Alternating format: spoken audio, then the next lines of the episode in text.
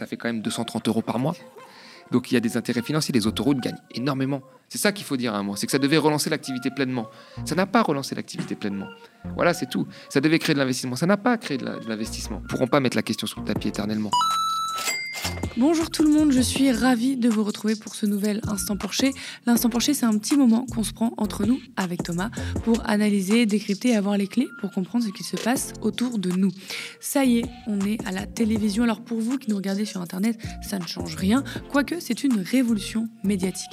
Ça y est, grâce à vous, nous avons enfin un média libre et indépendant, un média des luttes sur les bouquets télé des box Internet. Oui, nous nous frottons aux grandes chaînes. Pour l'instant, nous sommes sur le canal 350 car malgré le conventionnement de l'ARCOM, des opérateurs privés nous barrent encore la route. Nous avons d'ailleurs lancé une pétition contre cet accaparement des canaux malgré un oui de l'État.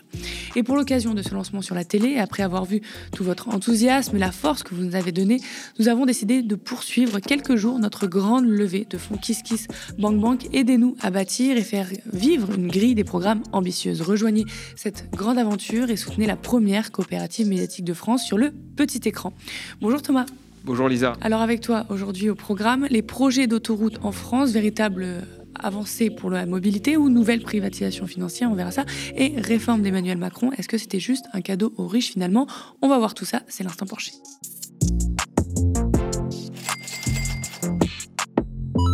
Week-end a été marqué par une mobilisation réprimée, celle contre l'A69, ce projet de construction déjà commencé d'autoroute entre Castres et Toulouse. Ce n'est pas la première manifestation contre ce projet et contre une construction d'autoroute en général en France, avec la déroute des routes, le projet de l'A133-134 est également contesté autour de Rouen. Défense de l'environnement et des arbres d'une part, discours sur le désenclavement et la mobilité des ruraux d'autre part, ces projets sont très politiques. Off Investigation révèle dans son enquête documentaire déjà sortie sur le projet que des actionnaires de ce projet sont très liés à la carrière politique d'Emmanuel Macron. Présidence de la République, bonjour. On a découvert que certains des actionnaires ont contribué à financer la carrière politique d'Emmanuel Macron. Je voulais savoir si ce serait possible de parler à un porte-parole de l'Élysée, s'il vous plaît. Ce projet propose finalement de relier et privatiser l'axe de Toulouse à Castres, 53 km, pour gagner entre 15 et 25 minutes et touche 300 hectares de terre. Portée par Carole Delga et soutenue par l'État, cette autoroute est fortement contestée chez les climatologues, les écologistes et les locaux. Le tracé coupe des villages, ne donne pas d'accès direct aux locaux à contrario d'une rocade et exclut celles et ceux qui ne veulent, peuvent pas payer et donc perdront du temps à prendre une rocade déclassée par rapport à actuellement. Thomas, nous on parle très souvent de mobilité dans l'instant Porcher, surtout euh, celle des ruraux pour toi et également d'un point de vue économique. Est-ce la solution pour euh, améliorer la mobilité euh, des ruraux? De créer une telle autoroute ce qui est important déjà quand on refait le, débat, et c'est toujours la question qui est mise en avant, c'est on, met toujours dans une balance d'un côté les gains économiques, donc les gains en termes de mobilité et d'activité économique et de désenclavement des territoires, et de l'autre côté euh, l'impact écologique. Or, euh, quand on regarde un certain nombre de travaux, même en dehors de ce cas spécifique euh, d'autoroute qui se superpose à une, nationale, hein, ça il faut le dire, à une nationale qui n'est pas complètement congestionnée, la vraie question, c'est quoi? Est-ce que l'autoroute crée de l'activité économique? Bah, En fait, il y a une dichotomie très forte entre le discours politique et les travaux scientifiques qui ont été faits là-dessus. Le discours politique, depuis Pompidou, quand il avait inauguré le dernier tronçon de la 6, il avait dit, voilà, il avait dit grosso modo, j'ai exactement la phrase, il avait dit, l'autoroute, euh, elle est chargée de faciliter la circulation, mais aussi de créer de l'activité économique.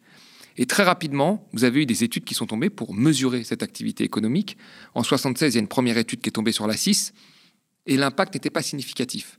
Il y a une autre étude qui est tombée un peu plus tard sur l'asset. Pareil, très peu d'impact significatif. Et en 90, tu as un économiste qui s'appelait François Plassard qui a dit je vais le citer, de nombreuses recherches menées dans divers pays n'ont jamais mis en évidence une relation forte entre présence d'une autoroute et croissance économique. Et vous regardez les dernières recherches qui ont été faites, que ce soit en France ou que ce soit dans d'autres pays, j'en ai lu une moi quand j'ai fait, quand j'ai préparé l'émission en Écosse, une autre en Pologne, il n'y a pas d'impact significatif ou l'impact est très faible. Donc l'impact sur l'activité économique ne sera pas aussi fort que ce que disent les, politiques. Mais de l'autre côté, l'impact écologique, lui, euh, on le connaît on le connaît, mais déjà depuis les années 70, où il n'y avait euh, pas, on va dire, de grands intérêts pour toutes les questions de dérèglement climatique à cette époque, et même, on va dire, une moins, une moins bonne sensibilité à toute la question de pollution. Mais même à l'époque, les, populations locales les acteurs des collectivités locales ont demandé rapidement des études d'impact avant des constructions, parce qu'on sait qu'une autoroute, ça crée de la nuisance sonore, ça crée de la pollution, ça déséquilibre un certain nombre de paysages, et donc les gens demandent des études d'impact. Alors si aujourd'hui on y met en plus nos objectifs pour sortir du réchauffement climatique, de baisse d'émissions de CO2, etc., il y a vraiment plus d'intérêt à continuer à soutenir ces projets. En fait, ces projets ont été pensés à une époque où la question du dérèglement climatique était beaucoup moins importante dans nos politiques publiques euh, qu'aujourd'hui, et aujourd'hui on ne comprend pas pourquoi les gens s'accrochent à ça. Et une dernière chose que je dirais, c'est que on remarque que chaque fois qu'on rajoute une voie, chaque fois qu'on rajoute un autre axe, qui là vont se superposer, et eh ben vous augmentez mécaniquement le trafic euh, automobile. Donc ça ne va pas dans le bon sens en réalité. Ça va pas dans, le bon sens. Après, sur la question de la mobilité, comme tu le dis, euh, la question de la mobilité, elle est, elle est importante. Elle est importante partout, etc.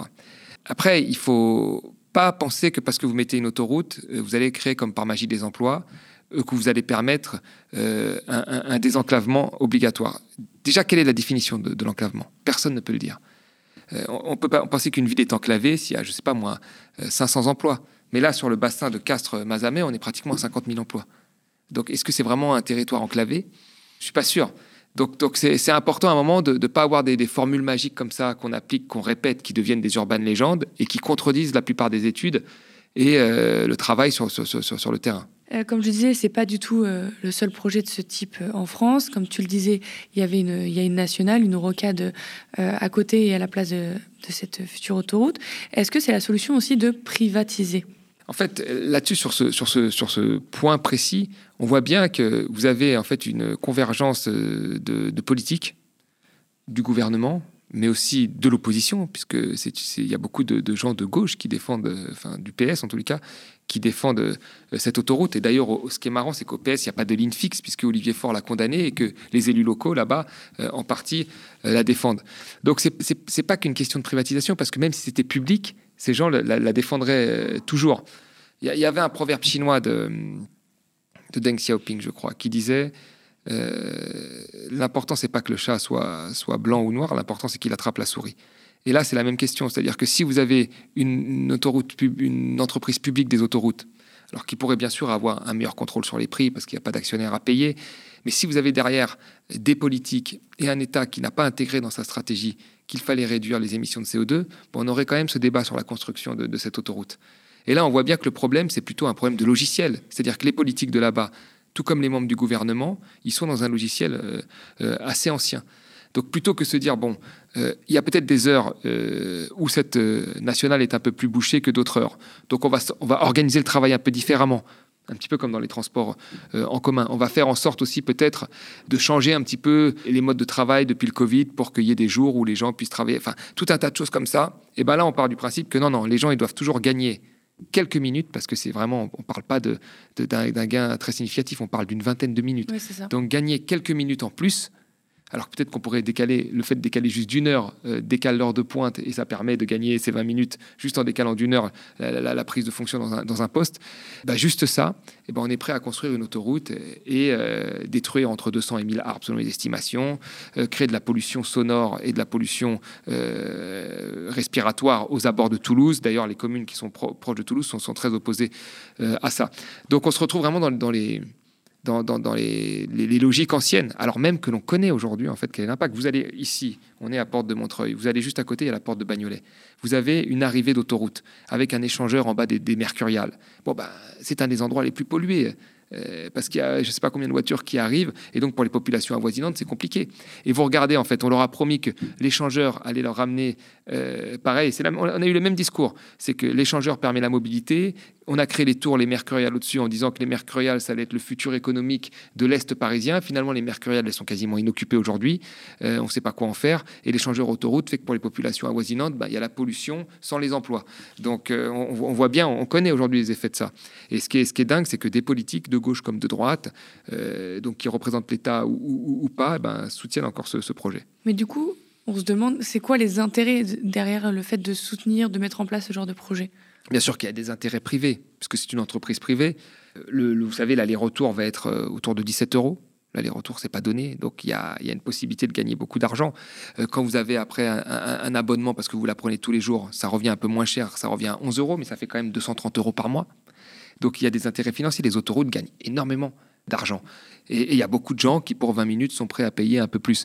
Donc, donc ça, va faire, ça, va faire gagner énormément d'argent euh, à ceux qui, qui, exploitent, à ceux qui exploitent l'autoroute. Mais après, sur l'intérêt général, on le voit bien en termes d'effets climatiques, c'est négatif, et même en termes d'équilibre des villes. Parce que, en fait, à partir du moment où vous avez une facilité de mobilité euh, comme une autoroute qui est mise, on se rend compte que ça va augmenter les déséquilibres déjà existants. C'est-à-dire que vous allez avoir des communes qui sont hyper attractives, qui vont devenir encore plus attractives, et vous allez avoir un certain nombre de commerces qui vont être mis en concurrence, qui vont en pâtir. Par exemple, vous êtes dans une petite commune, vous avez un cinéma de quartier qui fonctionne très bien. Bah, peut-être que après, dans la ville d'à côté, avec cet excès de mobilité, eh ben, le cinéma va fermer et va être concurrencé par un cinéma de grand centre commercial, un type multicomplexe comme on en connaît, comme on en connaît beaucoup. Il y a même des études qui ont montré que sur les communes les plus rurales, il y avait un impact négatif entre la création d'une autoroute et l'impact économique sur, les, communes, les, les communes les, plus rurales. Donc, il faut faire extrêmement attention parce que c'est pas sûr que ce soit gagnant-gagnant pour tout le monde. Baisse de l'impôt sur les sociétés, flat tax, suppression de l'ISF, et si ces réformes de 2018 se révélaient inutiles à part enrichir les plus riches? Bon, vous vous doutez de la réponse, surtout si vous avez l'habitude de regarder l'instant Porsche. Malgré les promesses d'Emmanuel Macron et de Bruno Le Maire sur l'efficacité de réduire la fiscalité sur le capital dans l'objectif de redynamiser l'économie, relancer l'investissement, créer des emplois, le rapport de France Stratégie, rattaché à Matignon, montre une nouvelle fois que cela ne fonctionne pas. Tout d'abord, supprimer l'ISF, impôt sur la fortune, pour créer l'IFI, impôt sur la fortune immobilière, perte de 4 milliards pour les comptes publics rien que pour l'année 2022. Pour la flat tax ou prélèvement forfaitaire unique, mise en place afin de simplifier la fiscalité des revenus du capital en impliquant un taux unique de 30%, le rapport dit ceci les études académiques disponibles au niveau international échouent à mettre en évidence qu'une modification de la fiscalité du capital pesant sur les ménages puisse avoir un effet notable sur le comportement réel des entreprises, tant en termes d'investissement que de demande de travail. Pour l'impôt sur les sociétés, le rapport dit que la littérature identifie un effet de la modification de l'impôt sur les sociétés sur l'investissement des entreprises et la demande de travail. Ces réformes ont un constat flagrant en France, l'enrichissement des plus riches. Elles ont favorisé la distribution des dividendes. Aucun investissement dans d'autres entreprises n'a été noté. Alors, pourquoi dans tout ce rapport, les échos ont choisi de titrer ISF flat tax, les réformes d'Emmanuel Macron ont dynamisé les créations d'entreprises. Car, c'est vrai, le rapport note un taux de création d'entreprises qui a augmenté de 9 à 11 Bon, sur la création d'emplois, difficile de le mesurer. France Stratégie avertit sur un effet de substitution de salariés. Ces créations concernent surtout les secteurs liés à la baisse de la fiscalité, activités financières et d'assurance, immobilier, information, communication et pourquoi dans tout ce rapport, le Figaro a choisi de titrer, lui, ce nouveau rapport qui prouve l'inefficacité de l'ISF pour taxer les grandes fortunes C'est également dit dans le rapport, la progressivité de l'ISF se révélait plutôt inefficace pour les ultra-riches, moins taxés proportionnellement car l'ISF était plafonné à 75%, que le patrimoine, les biens professionnels ou les revenus dans les sociétés holding n'étaient pas pris en compte. Chaque fois qu'un texte est voté, il devrait être obligatoire d'évaluer son efficacité deux ans après son application.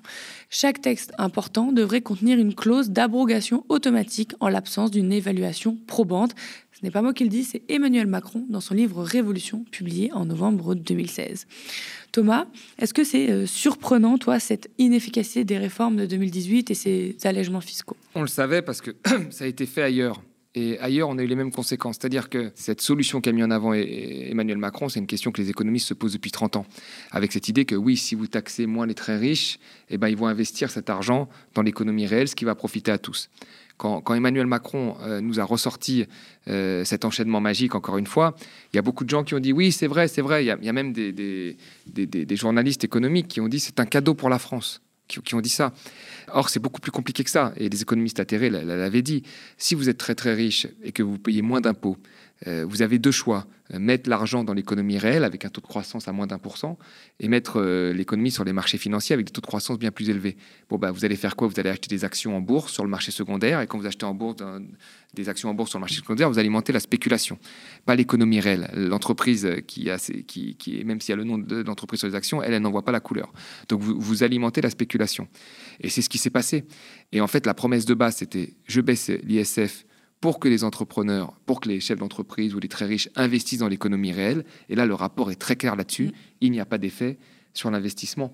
Et donc, à partir de ce moment-là, bon, ben, la réforme a loupé sa cible. Alors, on peut toujours dire, oui, mais regardez, et c'est ce que dit le rapport, regardez, il y a moins de, de, très riches qui partent de France.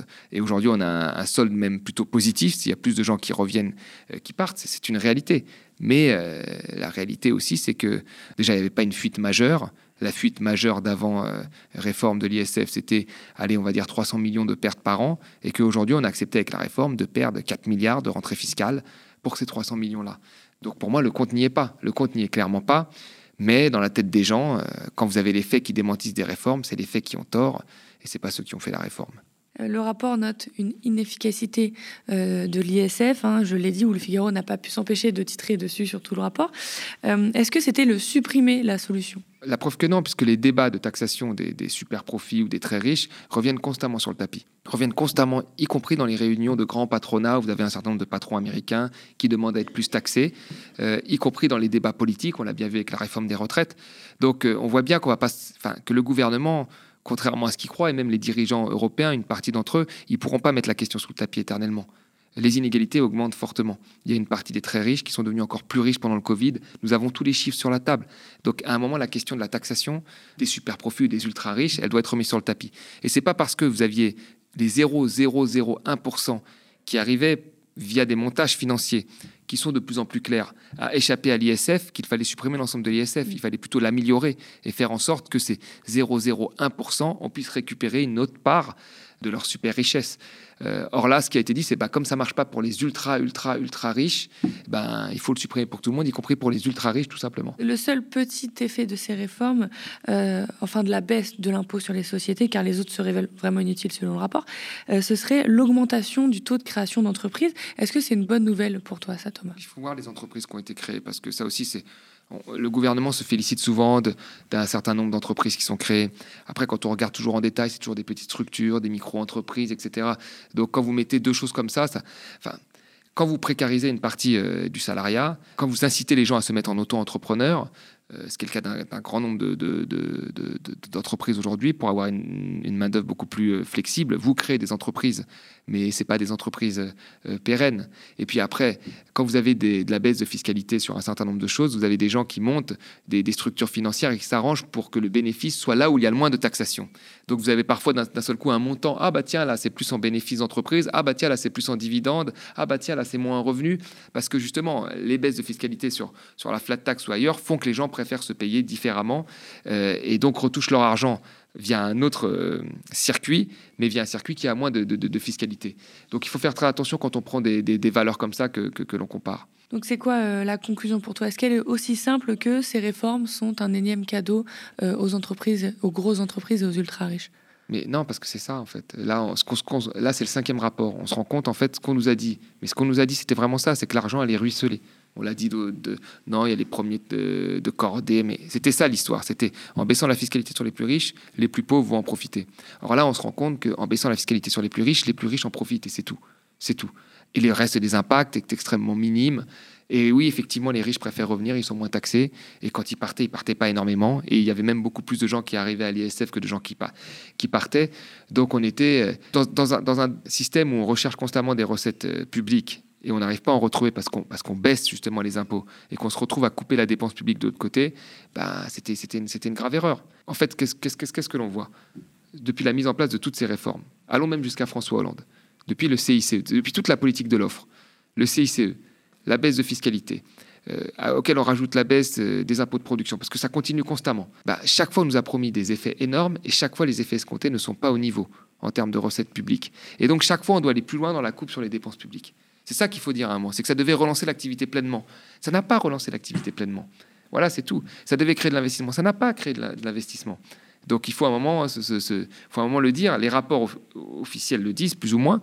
Enfin, ils le disent quand même. L'impact montre. Enfin, quand on relit le, rapport, c'est quand même ce qu'on met en avant, c'est que l'impact est plutôt nul. Voilà.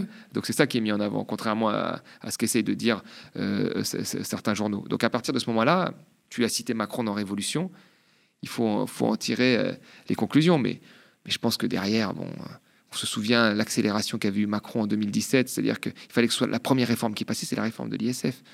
Ça veut quand même dire quelque chose. Ça voulait dire que, bon, ben, c'était l'électorat. Si, la première réforme que tu passes, c'est d'augmenter le salaire minimum, c'est que ton électorat, c'est un électorat pauvre. Si tu supprimes l'USF, c'est que ton électorat, c'est un, un, électorat plutôt riche. Et que Macron, qu'on le nomme le président des riches, il l'a pas complètement volé en réalité. Ça y est, on est à la télévision. Alors pour vous qui nous regardez sur Internet, ça ne change rien. Quoique, c'est une révolution médiatique, ça y est. Grâce à vous, nous avons enfin un média libre et indépendant, un média des luttes sur les bouquets télé, des box, Internet. Oui, nous nous frottons aux grandes chaînes. Pour l'instant, nous sommes sur le canal 352 Free, car malgré le conventionnement de l'ARCOM, des opérateurs privés nous barrent encore la route. Nous avons d'ailleurs lancé une pétition contre cet accaparement des canaux, malgré un oui de l'État. Et pour l'occasion de ce lancement sur la télé, après avoir vu tout votre enthousiasme et la force que vous avez donnée, nous avons décidé de poursuivre quelques jours notre grande levée de fonds qui skisse Bank Bank. Aidez-nous à bâtir et faire vivre une grille des programmes ambitieuse. Nous sommes ravis de décrypter l'actualité avec Thomas et vous chaque semaine. Merci de toujours nous suivre pour tous vos commentaires qu'on lit et pousse en l'air sous la vidéo. Rejoignez cette grande aventure et soutenez la première coopérative médiatique de France. Spectateurs, abonnés, donatrices et sociaux, je vous dis à la semaine prochaine.